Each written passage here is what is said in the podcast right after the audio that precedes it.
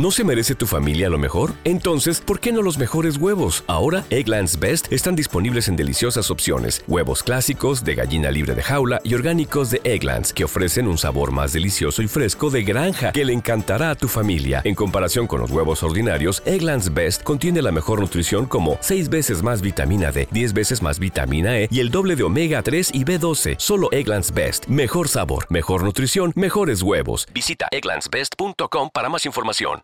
Hola, soy Catalina y este es un nuevo episodio de Proyecto Co, un canal que explora ideas, métodos y modelos mentales para el cambio positivo. Conversamos con innovadores sociales y especialistas de impacto para aprender, inspirarnos y co-construir una realidad más justa y sostenible. Como madre de Anabela, una niña de 5 años, todos los días me enfrento al desafío de enseñarle sobre sus emociones y cómo gestionarlas. Durante la pandemia, como muchas otras madres, padres y cuidadores, me vi en la tarea de acompañarla a atravesar el revuelo emocional que generó estar confinados y también una vuelta a clases distinta. Para seguir sumando herramientas de educación emocional en estos nuevos tiempos, nos dimos el lujo de entrevistar a Tomás Nores, psicólogo y experto en inteligencia emocional. Tomás asesora a instituciones educativas en la aplicación de proyectos de educación emocional y nos cuenta qué buenas prácticas están llevando a cabo para cuidar el bienestar integral de niños, niñas y jóvenes. Bienvenido Tomás, un placer tenerte con nosotros en Proyecto Co. Estamos encantados de conversar contigo. Hola Cata, ¿cómo estás? Bueno, muchas gracias por recibirme, muchas gracias a Proyecto Co, de Efecto Colibrí. Un placer para mí estar con ustedes. Hoy vamos a hablar sobre las emociones, un tema que está en auge. Cada vez hay más libros, formaciones, charlas sobre inteligencia emocional para grandes y chicos. Como psicólogo que trabajas en contextos educativos, ¿por qué crees que esto está sucediendo? ¿Qué beneficios trae conocer nuestras emociones y gestionarlas efectivamente? Previamente se creía que el desarrollo de la inteligencia cognitiva realmente iba a hacer que las personas se desarrollen en el ámbito laboral de manera exitosa, entre comillas, que sean productivos, que tengan un, crecimiento económico. Y lo que ha ido sucediendo con el paso del tiempo y los avances en las investigaciones a nivel social determinando que estas personas que tenían un muy buen proceso cognitivo, pero no tenían ningún desarrollo de su mundo emocional, realmente no podían tener un, adecuado desarrollo para la vida, ¿no? De un adecuado desarrollo tanto laboral como social como familiar y que muchas veces este, estos parámetros de éxito se empezaban a ver como contrastados por un, una calidad de vida que, en la cual no estaban conformes esas personas. Entonces, si hablamos de los beneficios de la inteligencia emocional, no solamente tienen que ver con, con, nuestra propia vida, sino también con el desarrollo en cuanto a productividad, en cuanto al rendimiento académico, cuando hablamos de instituciones educativas, está ampliamente determinado el cómo se siente el estudiante o la estudiante en esa situación áulica para poder tener un mayor desarrollo. Va a disminuir ampliamente, por otro lado, las dificultades entre pares, por lo que va a permitir una mayor empatía, va a poder, van a poder ponerse en el lugar del otro cuando suceda algún conflicto, van a poder establecer un diálogo, ya que la inteligencia emocional también trabaja desde el autoconocimiento y desde el autoestima, desde ese lugar los niños y las niñas desde temprana edad se van a animar a decir lo que sienten, a decir lo que les pasa y no caer en esto de, bueno, no, no poder defendernos cuando hay una otra persona que nos está de algún modo agraviando o nos está humillando o nos está atacando simbólicamente, ¿no? Entonces la inteligencia emocional, parte de los beneficios que tiene, es la posibilidad de tener mayores habilidades sociales, es decir, habilidades para desenvolvernos con nuestro entorno en una sociedad y sin tener la necesidad de pasar por encima de otro, ¿no? Siempre con el respeto suficiente para poder entender que hay otra persona que siente, que piensa, que es diferente a nosotros y, que puede tener su, punto de vista y sin dejarnos apabullar por esas otras personas que piensen diferente a nosotros tampoco. Es como el, fino equilibrio entre que me dejen ser y dejar ser ¿no? a, la otra persona. En términos más técnicos, si se quiere, lo podremos definir como, como la asertividad, digamos, que va muy de la mano a la inteligencia emocional. De eso que se trata de lograr también, que las personas seamos más asertivas. Totalmente necesario, ¿no? Y por ejemplo con mi hija, que tiene cinco años, yo siempre trato como de eso, de, de, que ella las identifique, les ponga un nombre a esas emociones que en determinado momento la están tocando, ya sea que esté triste, enojada, angustiada, que tenga miedo, ¿sí? Por, alguna, por algún momento que haya pasado en el colegio o eh, algo que le haya pasado con sus compañeritos. Creo que, que es muy importante eso, que ellos logren ponerle nombre a esas emociones por las que están transitando. Totalmente, bueno, eso que vos estás haciendo, Cata, con, con niña, es lo primero que podemos hacer, digamos, cuando estamos trabajando la alfabetización o la educación emocional. Esto de poder ponerle nombre, identificarla, reconocerla en nuestro propio cuerpo y decir, bueno, a ver, esto que estoy sintiendo, ¿de dónde viene? ¿Qué situación generó esto? ¿Cómo lo estoy sintiendo en mi cuerpo? ¿Qué sensaciones fisiológicas me genera? Empiezo a sudar, empiezo a mover el piecito, digamos, de manera ansiógena, empiezo a tener malestar estomacal. ¿Qué me está sucediendo con estas respuestas del cuerpo a partir de esta emoción?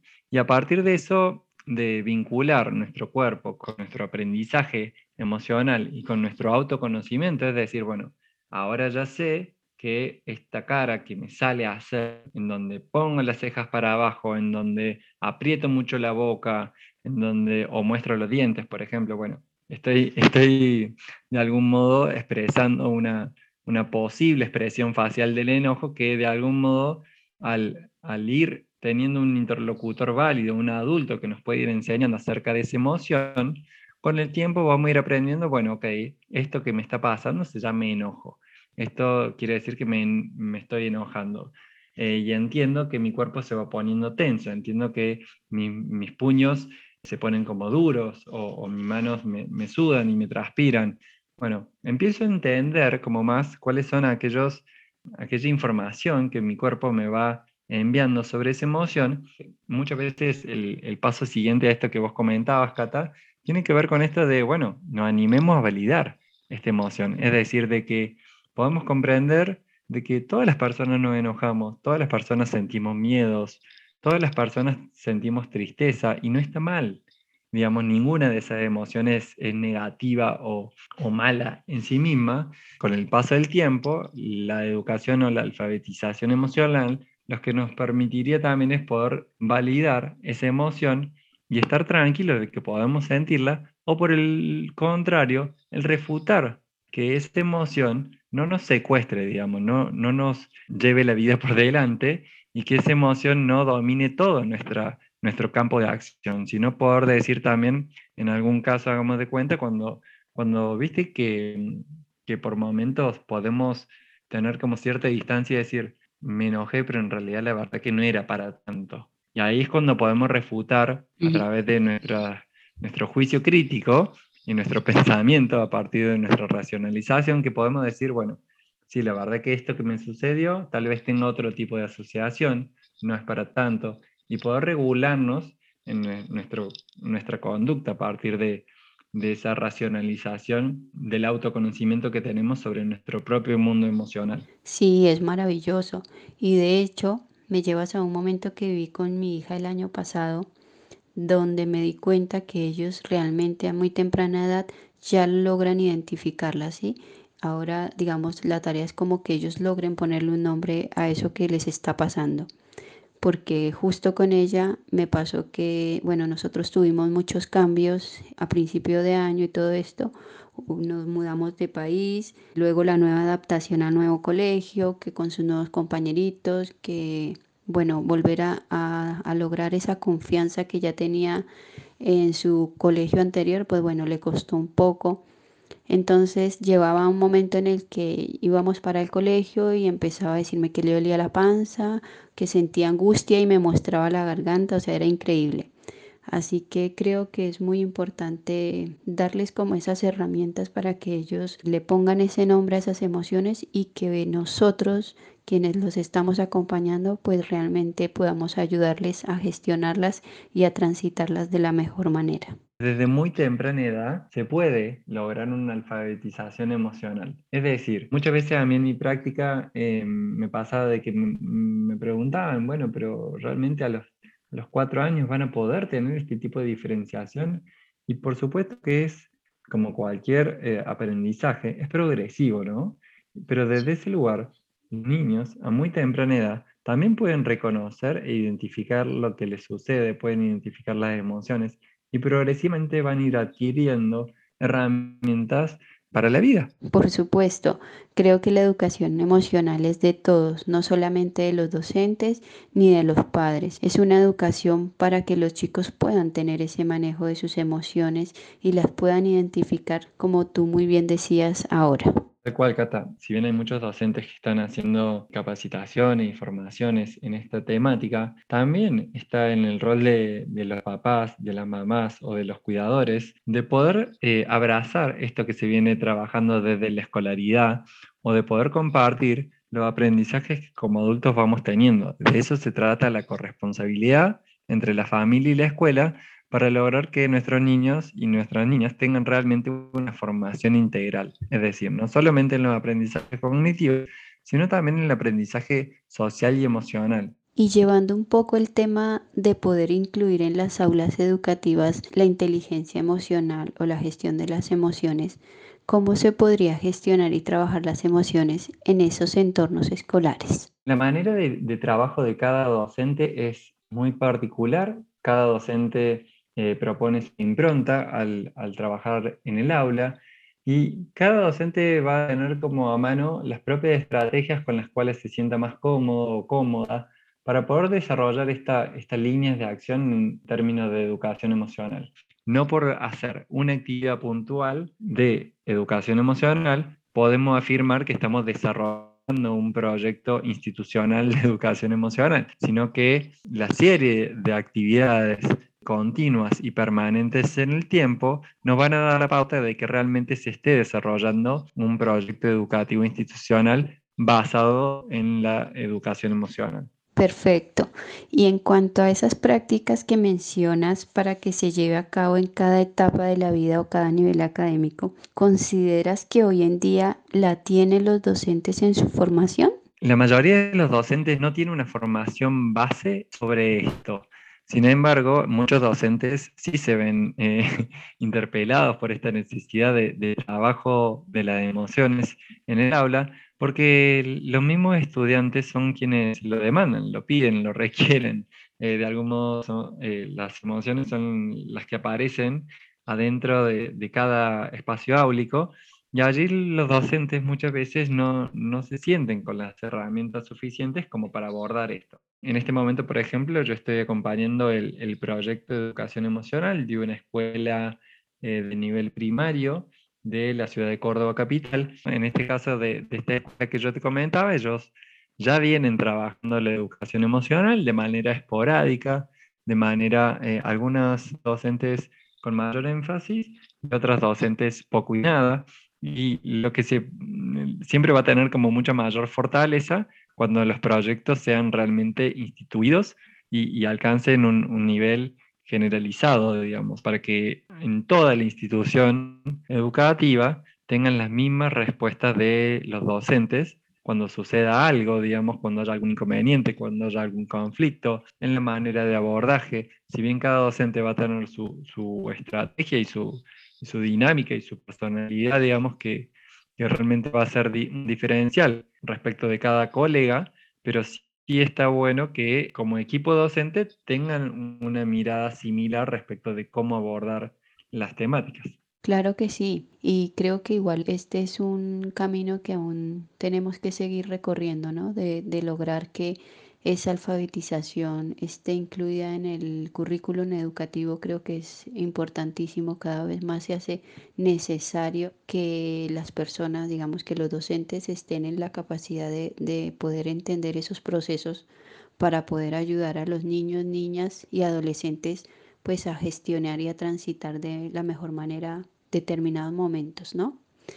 Y lo otro que, quiero que nos cuentes un poquito es qué es el protocolo emocional. Mucho acá en Argentina, por ejemplo, se desarrollaba, como seguramente en otros países del mismo modo, el protocolo sanitario para, el retorno a las clases o a la presencialidad de alternancia o, la, la semipresencialidad. Pero en la medida que los estudiantes fueron volviendo a las escuelas, se realizaba este protocolo sanitario que tendía a cuidar la salud ¿no? Eh, respecto de, del COVID-19. Y bueno, lo que se empezó a trabajar progresivamente es que más allá de la cuestión de salud, era necesario aplicar también otros conceptos como este protocolo emocional, que, que de algún modo trabajara con, con, los estudiantes que estaban volviendo a las escuelas qué les estaba sucediendo por dentro, cuáles eran las, emociones que sentían, cómo se estaban sintiendo al volver a ver gente. Hubo muchos estudiantes que no, vieron a otras personas más allá de sus familias durante muchísimo tiempo, por lo cual todo ese cambio, toda esta, esta nueva presencialidad traía un montón de emociones aparejadas. Muchos estudiantes, sobre todo en los primeros grados de cada nivel, es decir, hagamos cuenta en nivel primario, primer y segundo grado, o en el nivel secundario, primer y segundo año, que no tuvieron esa experiencia de transición como muchos, como hemos tenido vos o yo, por ejemplo. Y desde ese lugar es difícil la apropiación del espacio educativo cuando realmente no tuvimos la posibilidad de estar allí en todo nuestro, nuestro año de escolares y de ese lugar se pensó este protocolo emocional que de algún modo acompañara a los estudiantes en su retorno. Y experiencias hay muchas, por suerte, muchas escuelas que lo han comentado y de manera productiva, digamos, de, de cómo les había ido, porque realmente es una necesidad. No era posible que no se trabajara con un protocolo emocional en el que las medidas de extremo cuidado no pusieran, no se pusieran por encima, digamos, de las necesidades afectivas de nuestros estudiantes. Por ejemplo, con una docente de nivel inicial, lo que trabajamos era esto de, bueno, la distancia extrema que decía el protocolo sanitario, ¿no? de que tenían que tener casi dos metros de distancia unos con otros, pero si un niño de nivel inicial, hagamos de cuenta, Anabela, se cae se tropieza, se raspa la rodilla, se larga a llorar.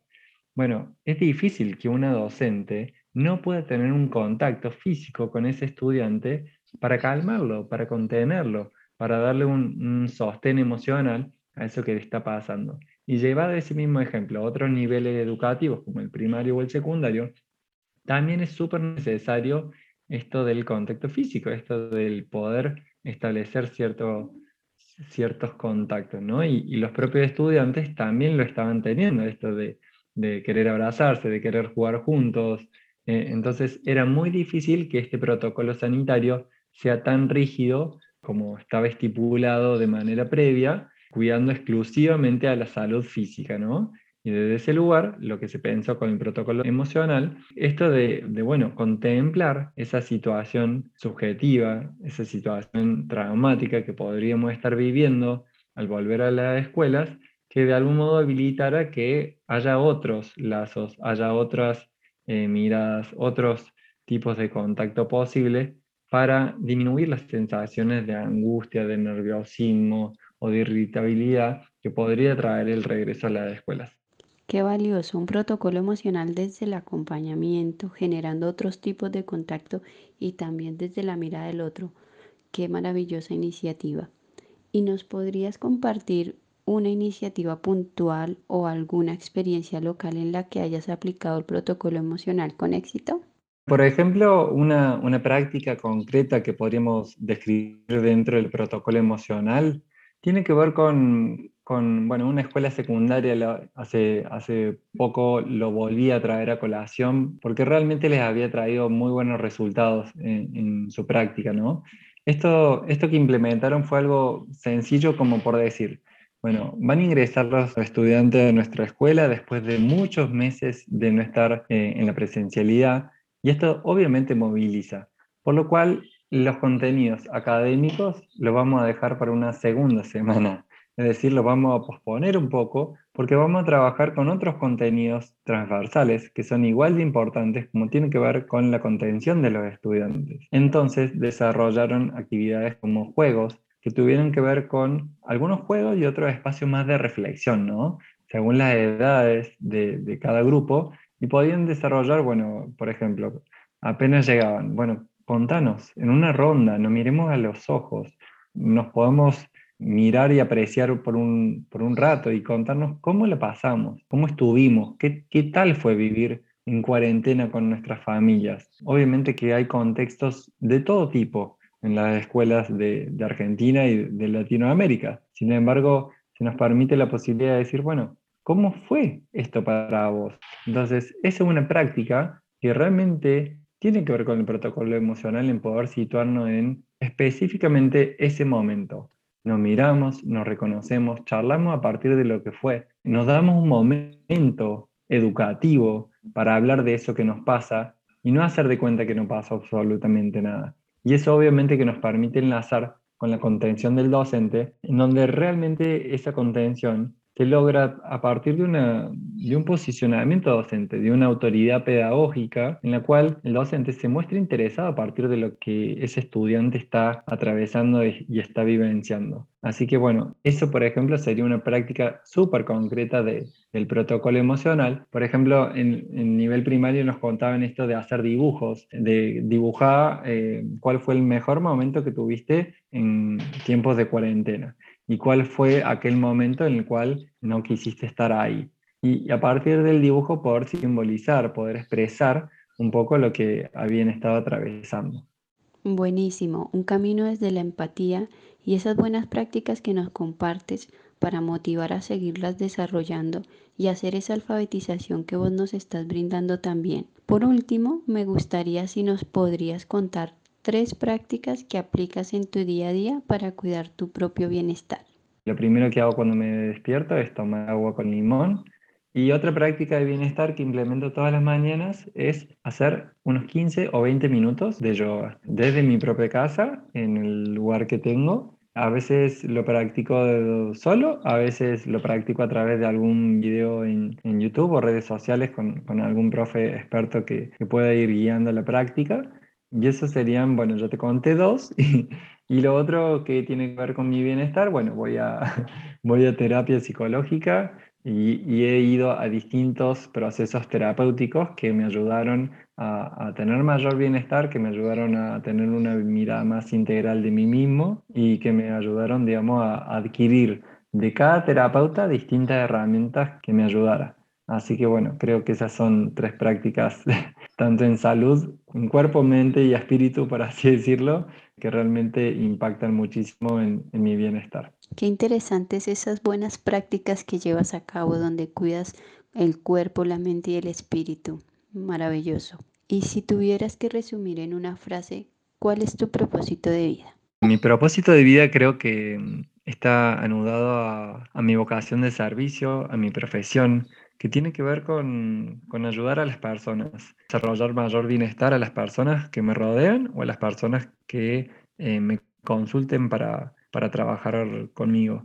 Así que mm, lo sintetizaría en eso, brindar mayor bienestar a mí mismo y a las demás personas que, que me rodean. Efectivamente es así porque a mí me has impactado de manera positiva en todo este camino que llevo adelante con mi hija y sé que también lo haces en este podcast para todas las personas que nos escuchan.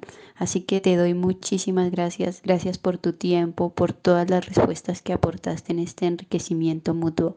Muchísimas gracias por compartir este espacio con nosotros y con todos los que nos están escuchando. Un placer haber estado en esta conversación contigo y ser parte de, Proyecto Co, de Efecto Colibri.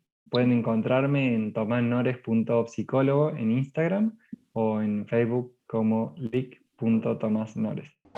Este es el proyecto Co de Efecto Colibrí. Gracias por escuchar este episodio. Esperamos que lo hayas disfrutado tanto como nosotras y nosotros. Puedes encontrar todas las referencias del episodio en nuestra página web www.efectocolibri.com slash proyecto co. Si te ha gustado, califícanos con 5 estrellas, déjanos un comentario y compártelo con tu red. Esto nos ayudará a llegar a más personas y hacer que la innovación social sea la norma. Así que de antemano, gracias. Si tienes preguntas, feedback o nos quieres presentar un invitado para el podcast, nos puedes escribir a ana.efectocolibri.com. Hasta la próxima. ¿No te encantaría tener 100 dólares extra en tu bolsillo? Haz que un experto bilingüe de TurboTax declare tus impuestos para el 31 de marzo y obtén 100 dólares de vuelta al instante. Porque no importa cuáles hayan sido tus logros del año pasado, TurboTax hace que cuenten. Obtén 100 dólares de vuelta y tus impuestos con 100% de precisión, solo con Intuit TurboTax. Debes declarar para el 31 de marzo. Crédito solo aplicable al costo de la presentación federal con TurboTax Full Service. Oferta sujeta a cambios o cancelación en cualquier momento. With lucky landslots, you can get lucky just about anywhere. Dearly beloved, we are gathered here today to. Has anyone seen the bride and groom? Sorry, sorry, we're here. We were getting lucky in the limo and we lost track of time. No, Lucky Land Casino, with cash prizes that add up quicker than a guest registry. In that case, I pronounce you lucky. Play for free at LuckyLandSlots.com. Daily bonuses are waiting. No purchase necessary. Void where prohibited by law. 18 plus. Terms and conditions apply. See website for details.